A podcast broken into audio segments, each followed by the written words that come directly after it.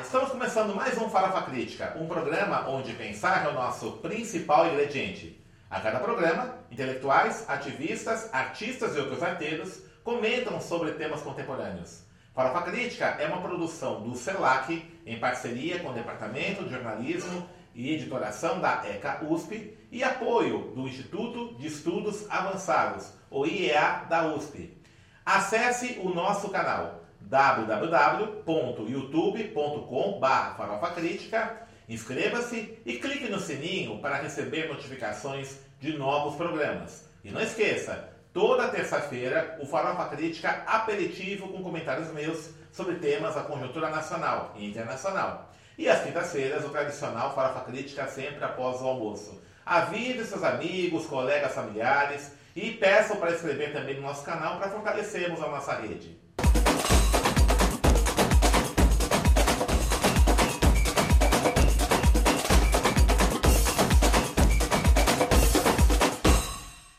Crítica de hoje recebe a Luiz Marino, doutorando na Federal da ABC e pesquisador do Lab Cidades, coordenado pela professora Raquel Ronick, que tem estudado as culturas periféricas, as culturas populares. A Luiz, obrigado por ter nosso convite. Legal estar aqui, né? Fala um pouquinho aí um pouco sobre sua pesquisa, um doutorado na Federal da ABC. Você tem um trabalho muito interessante aí né, das cartografias das ações é, culturais populares, né? Uhum. Que você tem feito aí lá na, na Federal da ABC esse trabalho da cartografia também. Eu que agradeço o convite, professor. É, eu venho trabalhando há bastante tempo com a perspectiva da pesquisação, né, numa perspectiva é, de pesquisa não somente observadora, não somente é, de um lugar de pesquisador que é, enxerga os fenômenos e os compreende num lugar de neutralidade, mas sim de uma pesquisa engajada é, e de uma pesquisa que não compreende objetos, mas compreende interlocução, interlocutores de pesquisa. É, eu já venho há muito tempo trabalhando com coletivos culturais de periferia, como o senhor, o senhor comentou, né? mesmo sob sua orientação na CELAC. é, foi ali um, um, período bem interessante da minha pesquisa. É, isso foi se desdobrando, né? pegando essa ação coletiva que tem uma base territorial, né? que tem uma relação é, com os territórios e que tem um impacto muito presente, não é só uma ação da arte pela arte, mas uma ação que transforma o lugar onde ela está inserida. E a partir dessa perspectiva eu fui cada vez mais me aproximando dos estudos do, ter do território, principalmente na perspectiva do professor Milton Santos, da Geografia Humana, do território não como uma dimensão neutra, né, mas o território como um espaço que tem uma história, que é permeado por uma série de conflitos. Né? É, e as ferramentas cartográficas, as cartografias, elas são um instrumento poderosíssimo para a gente conseguir desvelar essas camadas de conflito, de disputas, de violações, mas também de potências, de alternativas que estão presentes nesses lugares. Né? É importante falar um negócio agora que me chama a atenção, né? a questão das potências, né? Porque tradicionalmente os estudos sobre periferias, sobre comunidades periféricas, é, enfatizam muitas carências, né? Uhum. As dificuldades, a ausência de serviços públicos, a desigualdade. Entretanto, a gente observa né, que tem uma potência né, presente nesses sujeitos, Sim. que expressa a partir de ações sociais, culturais, etc. Como é que você. Que tipo de potência você percebe? Como é que isso é, se expressa né, nos seus estudos aí? Perfeito. Eu acho que essa sua crítica ela é, ela é bem precisa. Inclusive tem um, um, grande mestre nosso que recentemente faleceu, que é o José Soró, de, de Perus, do Quilombac, e que ele trazia uma tríade de pensar é, o território periférico, que é a potência, mas também as ausências e as latências. Né? Então, você pensar que as, as ausências foram historicamente estudadas pelo campo do urbanismo, é, pelo campo da formação desse território periférico como um território vulnerável, um território precário, é, as latências foram muito estudadas no campo das, das, ciências sociais, pensando a dimensão da violência urbana, etc. É, mas as potências foram deixadas muito de lado. Né? A gente tem aí mais recentemente uma série de estudos que vão pensar né, a potencialidade e as ações que são desenvolvidas nesses próprios territórios com possibilidades é, para reconfigurar uma outra alternativa. Né? Uhum. É, hoje a gente vê na periferia, nas periferias de São Paulo e das metrópoles latino-americanas uma presença muito forte de coletivos culturais, de cursinhos comunitários, de redes de articulação, né? tanto no sentido combativo, de denúncia, né? de garantia de direitos, mas também no sentido de proposição. Né? A gente vê uma série de é, é, práticas, de ações que pensam uma alternativa aos lugares. Né? Tem alguns exemplos práticos o pessoal do Quilombac em Perus, que conseguiu, é, numa ação conjunta ali no território, inclusive inspirar um, um instrumento do plano diretor, que é o território do interesse da cultura e da paisagem. É um exemplo de uma ação que surge no âmbito da luta, da resistência, pensando a questão da memória, da cultura e da paisagem, e que vira um instrumento do plano diretor. A gente tem ações, por exemplo, na Ilha do Bororé, no, Guaraj no Grajaú, que é extremo sul de São Paulo, é, em articulação com a escola pública, território, ações de cultura, sustentabilidade que transformam essa realidade. É, a gente tem São Mateus, São Mateus em Movimento, que tem um trabalho de articulação territorial também muito interessante, conseguiu transformar, junto com os coletivos como o Grupo OPNI, um bairro numa grande galeria de arte, que além de ter essa expressão da beleza, também tem um sentido é, de pertencimento aflorado, um sentido de orgulho de estar nesse território e também de articulação. Você vê que essa ação ao longo dos anos, que não é uma ação que começa e termina, mas ela é ela é uma ação é, duradoura, ela tem impactos muito mais amplos do que só é, uma questão estética ou meramente artística. Uhum. Como é que você enxerga essas potências periféricas na resistência a esse crescimento da, dos mecanismos de repressão? Né? Nós estamos vivendo um governo com traços abertamente fascistas, né? Uhum. É, e isso tem é, resultado aí num aumento da violência nas periferias. Né? Como é que essas potências têm possibilitado uma resistência a esse processo? É, eu acho que tem, em primeira medida, a questão das denúncias. Né? A gente tem é, hoje muito também propiciado pelas é, tecnologias da informação possibilidade de fazer denúncias. As cartografias também entram nesse sentido de cartografar as violações que acontecem nos territórios. É, também tem um sentido de enfrentamento, esses coletivos se articulam em redes e conseguem enfrentar em campo institucional também. Você vê, por exemplo, as tentativas de é, implementação do excludente de licitude. Uhum. Você tem uma série de coletivos e grupos articulados em âmbito institucional e que conseguiram barrar é, duas tentativas é, de implementação, né, de ampliação, que esse sistema já existe, uhum. né, na Câmara. E aí você vê que o governo começa a tomar outras medidas, mas os coletivos e os grupos autônomos tiveram uma importância nisso. É, e eu acho que a questão principal, e que para mim é, é, muito relevante, é o campo da experimentação. Né? Os coletivos experimentam formas alternativas. Né? Então, quando a gente pensa, por exemplo, é, numa realidade que não é de hoje, a violência ela constitui as periferias. Né? A violência ela é um mediador.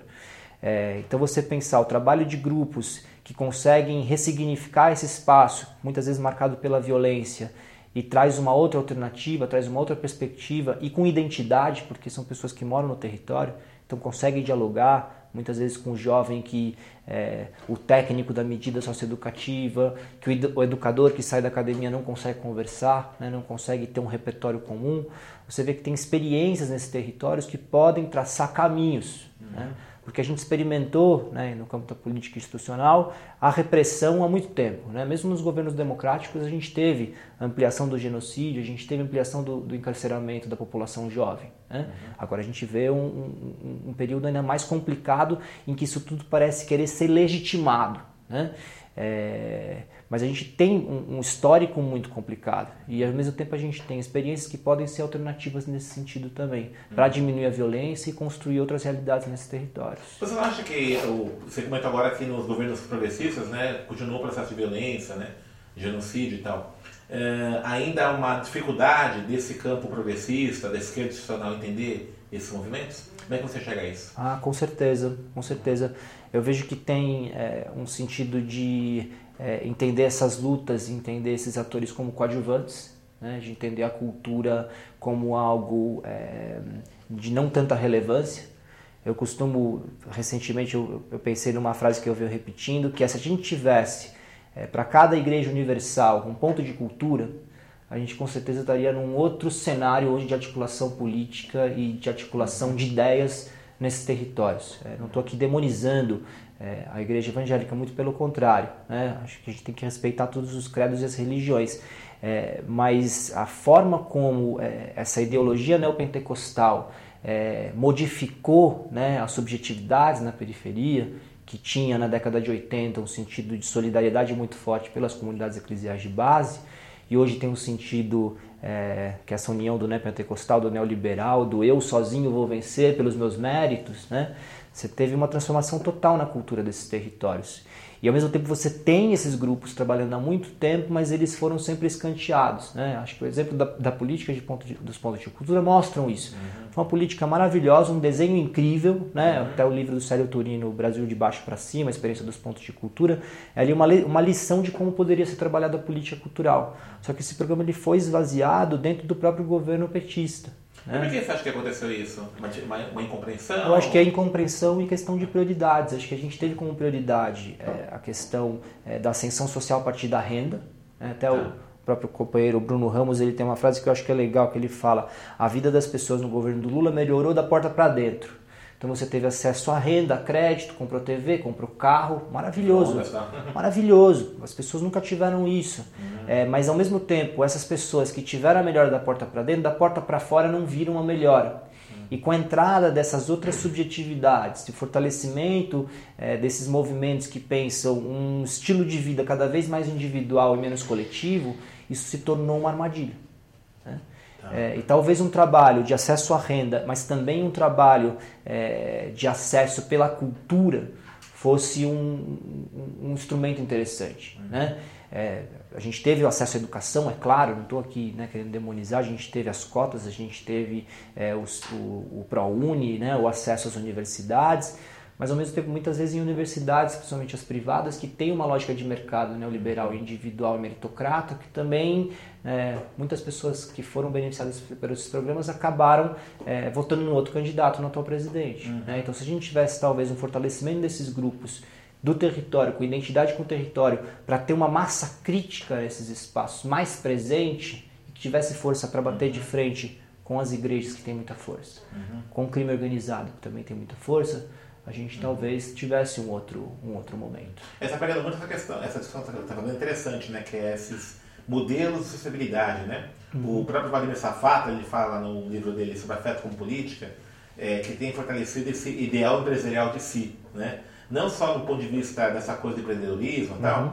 mas, por exemplo, quando a pessoa ela enxerga a sociedade como um campo de disputas apenas e não de conexões, solidariedade, de cumplicidade, né? Uhum. E aí a cultura poderia ser uma, uma forma disso. Sim, Agora veja, eu, eu é, não sei como é que você pensa nisso, né? É, quando nós tivemos aí no governo Dilma a, a entrada da Ana Maria de Holanda, né? Nada contra a pessoa dela, pelo contrário, né? Deu irmão dela muito menos, mas uma mudança cultural né? no Com governo petista, né? E aí começou a pensar a cultura como espetáculo apenas, uhum. apenas aqueles, aquele mainstream da cultura, né? Com todo o respeito que nós temos, e não pensar essa cultura como direito, né?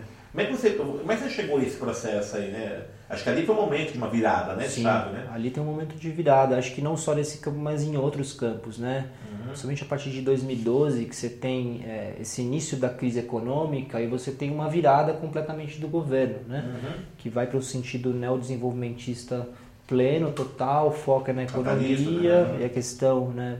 É, obviamente capitalista, que nunca deixou de ser, né? Sejamos Sim, é. sinceros, mas que a cultura que já não era prioridade, né? Se a gente uhum. pegar historicamente o, o, orçamento dos pontos de cultura, nunca foi um orçamento assim é, muito relevante, né? Comparando, por exemplo, com a própria Lei Rouanet, sim, em nenhum sim. momento é, houve de fato uma vontade política para que isso uhum. é, se modificasse, né? Mas realmente a gente pega o orçamento que era na casa de milhão e ele vai quase a zero, né? O programa ele de fato ele acaba.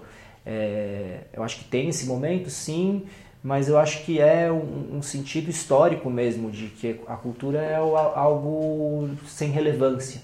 Uhum. Né? A relevância está no campo de outras lutas, muito num repertório de, de movimentos sociais da década de 80, que tem uma importância enorme. Mas você mesmo já disse em alguns encontros, eu lembro muito bem, né, a nossa, essa, essa classe trabalhadora da década de 80, que se construiu em torno dos sindicatos, em torno desses movimentos de base, já não é mais a classe trabalhadora de hoje. Uhum. Se identifica com outras perspectivas, como por exemplo a do empreendedorismo. Uhum. Né? Então esse empreendedorismo não poderia ter sido um empreendedorismo cultural, de base territorial e social nesses lugares? Né? Não poderia ter tipo um outro tipo de política para incentivar essa ação não só de acesso à renda, mas de criação e geração de renda com um trabalho engajado? Né? A gente poderia ter tido essas alternativas, mas acho que houve uma, uma, uma falta de leitura mesmo da, da importância da dimensão cultural é, no jogo político e na articulação dos territórios. Você não acha, Luísa, que tem uma geração da esquerda, anos 70, 80, que ela não quer, ela no, é, me parece um pouco às vezes, né, um certo tipo de gerações, né? Uhum. Que quer paternalizar esses movimentos novos, né? quer entender um pouco essa dinâmica, e aí trava até mesmo a sessão de novas lideranças. Como é que você vê isso? Eu, e uma impressão muito pessoal minha, pode ser Não, eu acho, com certeza, isso é, tem, tem é. um choque, tem choque de gerações, ao mesmo tempo uhum. também tem é, pessoas mais, mais velhas que têm é, um diálogo maravilhoso e tem uma compreensão incrível, e ao mesmo tempo também tem jovens mais novos que eu da minha idade que também tem uma cabeça super antiquada e ainda uhum. funciona nessa lógica é, da década de 70 e 80, né? Acho uhum. que não é, não é só isso, mas sim, uhum. se a gente pensar principalmente... É de ideias, são pessoas, é, é mas principalmente nas, nos dirigentes políticos né, da esquerda, é, a gente vê que realmente não tem uma abertura para essas novas ideias, a não ser que seja uma abertura só até um ponto. Né? Mesmo a, a própria agenda de representatividade da esquerda, hoje eu acho ela muito problemática. A representatividade é muito importante, mas a representatividade tem que ser regra. Né? Não exceção, né? A gente fala de um país onde é. os negros são maioria, onde as mulheres são maioria, onde os pobres são maioria, não é minoria. A gente importa um conceito de minoria uhum. que ele é completamente enganoso. Né? Então a representação tem que ser a regra e não a exceção. Né? Não dá para a gente querer ficar disputando hoje no campo das cadeiras do Legislativo, por exemplo, uma candidatura que vai ser a candidatura representativa que vai disputar os mesmos votos da esquerda aqui em São Paulo, no caso do eixo da Zona Oeste quando a gente deixa né, os grandes coronéis políticos disputando os votos da população mais pobre, das camadas populares, que muitas vezes estão perdidas nesse jogo político de esquerda e direita, nem conseguem entender qual é a diferença de um para o outro, em lances da, da mais velha e pior das políticas, né? clientelistas, coronelistas. Né? Então a gente está atuando num sentido de entender essa representatividade, acho que penso principalmente nas, na, nos dirigentes da esquerda que é muito complicado uhum. e que pode até dar arma para o inimigo, sabe? Dessa coisa. Né? Ah, não, é a divisão da sociedade. Como assim a divisão da sociedade? Foi na maioria da sociedade. Então a cara do nosso Congresso tem que ser preta, tem que ser mulher, não pode ser uma representação apenas. Então acho que a gente tem que pensar esse jogo político mais amplo. Né? Não pode ser uma coisa né, de uma boa prática, de um bom caso, uma coisa meio de acupuntura, que eu vejo que esse, esse é o espaço que se abre. A gente precisa mesmo de uma ruptura. Né? Tem movimentos que pensam isso, mas ainda não estão na dirigência né, uhum. e na coordenação dos, dos movimentos de esquerda. E você vê perspectiva para isso acontecer? é ah, eu acho que a gente vive um momento de ruptura. Tá. Né? esse, momento de, esse momento de ruptura pode ser um momento para isso. Uhum. Acho que as coisas estão cada vez mais tensionadas. Né? Se pegar a própria candidatura do Douglas né, no, na última eleição, quando ele denuncia o próprio PSOL, das práticas do PSOL e como que isso aconteceu. E olha que é o PSOL, nem é o PT, os gran, o é. grande partido uhum. de esquerda. Né? A gente tem movimentos de tensionamento disso. E, uhum. acho que esse debate está cada vez mais acontecendo. Tá. É, mas acho que não é uma coisa de curto prazo. Acho que as eleições de agora vão ser um, vão ser um, um termômetro. É. Mas acho que ainda também temos um erro, que eu, eu vejo até muitos colegas, amigos, que se mobilizam apenas em torno das eleições, quando a gente tinha que se mobilizar no outro sentido. É, isso é interessante, né? O, também outra tendência da esquerda, né? Pensar só o, na, na escala eleitoral, né? De uns uhum. tempos para cá, né? É, parece que o que mobiliza né, essas organizações e o, o que chama atenção é, são as eleições. Né? Então tudo é em função disso. Uhum. Então, por exemplo, de repente, assim, até mesmo apoiar uma política cultural como essa, né, de baixo para cima, é, como é que se enxerga, Maria? Isso rende ou não dividendos eleitorais? Né? Uhum. Como é um projeto de longo prazo, né, então isso é deixado de, canto, deixado de lado. Total, total. É. Acho que, e acho que é um erro de leitura enorme, né? porque quando a gente pensa é, o que pega para a população são sempre os problemas de nível local. Uhum. Né? É, dificilmente você vai ver que vai ser o dólar que vai modificar o voto é, de um senhor, de uma senhora da periferia. É aquilo Como que está né? é, é, o que está ali no, no chão mesmo, né? é o que ela sente. E aí eu volto a reforçar, né? hoje quem trabalha essa questão é, da dimensão local são esses coletivos, eu não consigo ver outros atores que estão trabalhando isso de forma satisfatória, a não ser em exemplos muito pontuais, por exemplo, Heliópolis a Unas, que é uma organização que vem da década de 70 e hoje permanece com a mesma estrutura. Né? Não é só uma associação que presta serviços como a maioria, como a maioria virou. Né? Uhum. Associações de bairro que prestam serviço. Mas além desses, desses, exemplos pontuais, eu não consigo ver um outro movimento que tenha esse trabalho como os coletivos. Né? E eu venho apostando bastante nessas, voltando para a cartografia, nessas ferramentas de mapeamento participativo, coletivo e cartografia social, como formas da gente pensar uma outra leitura política e uma outra forma de se pensar a política nos territórios. Certo. Isso não é só uma ação local, né? Porque eu sempre, eu sempre recebi muitas críticas dos meus, meus colegas de gestão de políticas públicas que, ah, mas você só atua em campo local. Mas a gente tem que atuar em campo local para conseguir conectar uma agenda mais ampla. Não dá para a gente pensar uma agenda revolucionária ampla sem dialogar com as pessoas que estão sofrendo os problemas mais básicos ali na ponta. Né? Então essas ferramentas de cartografia são uma forma muito interessante porque o território mobiliza. Né? O território é uma coisa que une as pessoas, é o chão que eles pisam. Né? Uhum. Milton Santos já falava, território e cultura são quase sinônimos, sinônimos porque uhum. o território é, remete pertencimento e identidade. Então, as pessoas se identificam. o global está no território também. Exato. O global está no local. Né? Agir local, pensar global. Não, isso, né? Então, o local, né? Todos esses pensamentos, eu não estou falando aqui nada novo, não estou, uhum. não é, nossa, estou inventando a roda. Já tem, inclusive, inclusive o debate entre o Elisée Reclus e o Karl Marx era um debate muito parecido, né? Um geógrafo que pensava uma política construída na base local e um pensador que pensava uma revolução de uma Mundial, classe né? trabalhadora é, universal. Uhum. Né? E aí você já tinha um contraponto nesse uhum. período. Uhum. Né? Então a gente tem aí experiência, a gente tem é, pensadores muito importantes, acho que o principal aqui no Brasil é o Milton Santos, né? uhum. né? é, que mostram que isso é, isso é possível. Né? Tem um outro professor também bem, bem, bem interessante, que é uma referência grande para mim, que é o professor Renato Emerson dos Santos, da Federal do Rio de Janeiro, geógrafo negro, um cara novo, tem uns 40 e poucos anos, que trabalha também a ideia dos ativismos cartográficos. Certo. é muito o que eu estou pensando também para minha tese de doutorado. Uhum. Pensar esse campo da cartografia, que hoje não é mais a cartografia é, né, europeia colonizadora, não só isso, né, de uhum. domínio exclusivo militar e do Estado, hoje você tem uma democratização dos mapas. Né? Uhum. A gente tem um Google, por exemplo, que é super contraditório, mas todo mundo tem um mapa na mão, então a gente não pode mais falar dessa antiga cartografia. Hoje a gente tem um mapa à disposição de todos. Então, como que a gente pode trabalhar esse dispositivo como uma forma de repensar os territórios, de ativar os circuitos políticos, principalmente. Uhum. Principalmente nesse momento que a política está. o pós-político, né? o apolítico. Eu não sou político, eu sou gestor.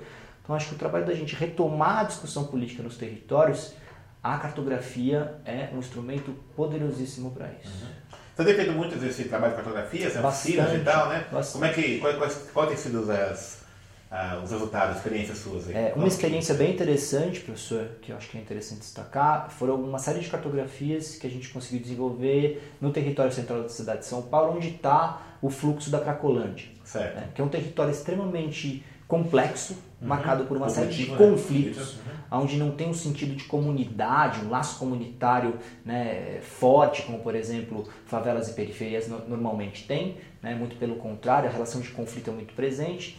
E mesmo num território como esse, foi possível elaborar uma série de cartografias estando na rua, mesmo com pessoas usuárias de drogas, ou com as pessoas que moram ali, crianças que inclusive moram naquele território e sofrem com a repressão cotidiana da polícia.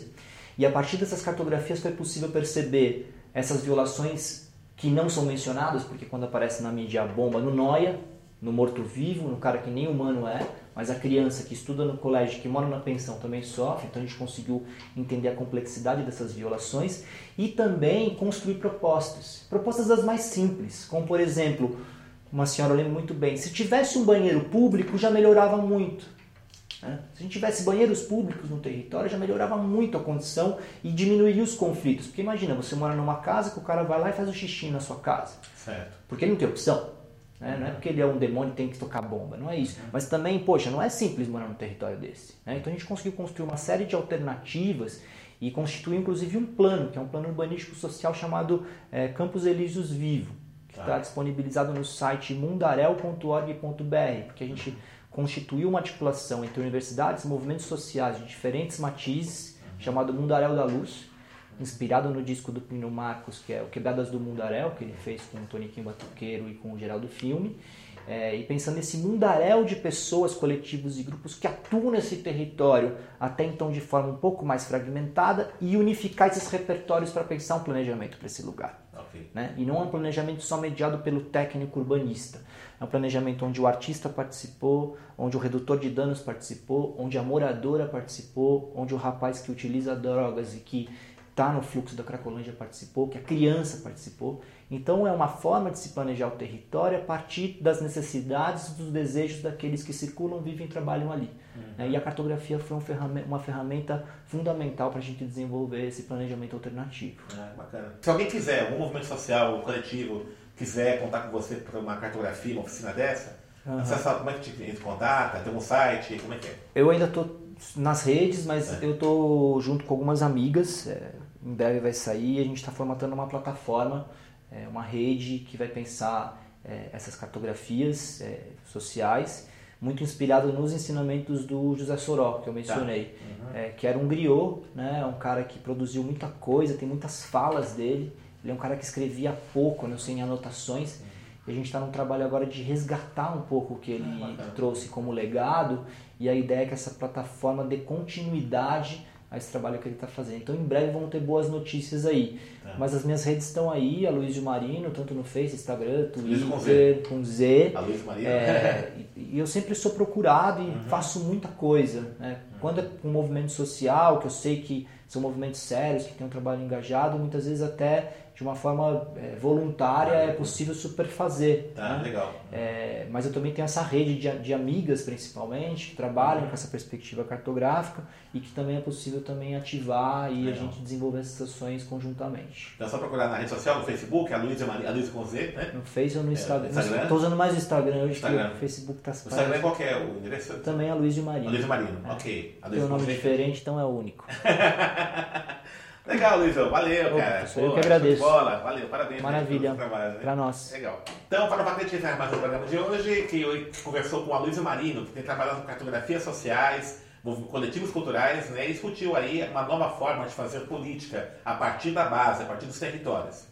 Acesse o nosso canal youtube.com.br. Não esqueça de é, inscrever-se e clicar no sininho para receber notificações de novos programas. E para encerrar, uma frase do grande Mano Brown. Se o seu fundamento é o mesmo que o meu, um dia a gente se encontra lá na frente.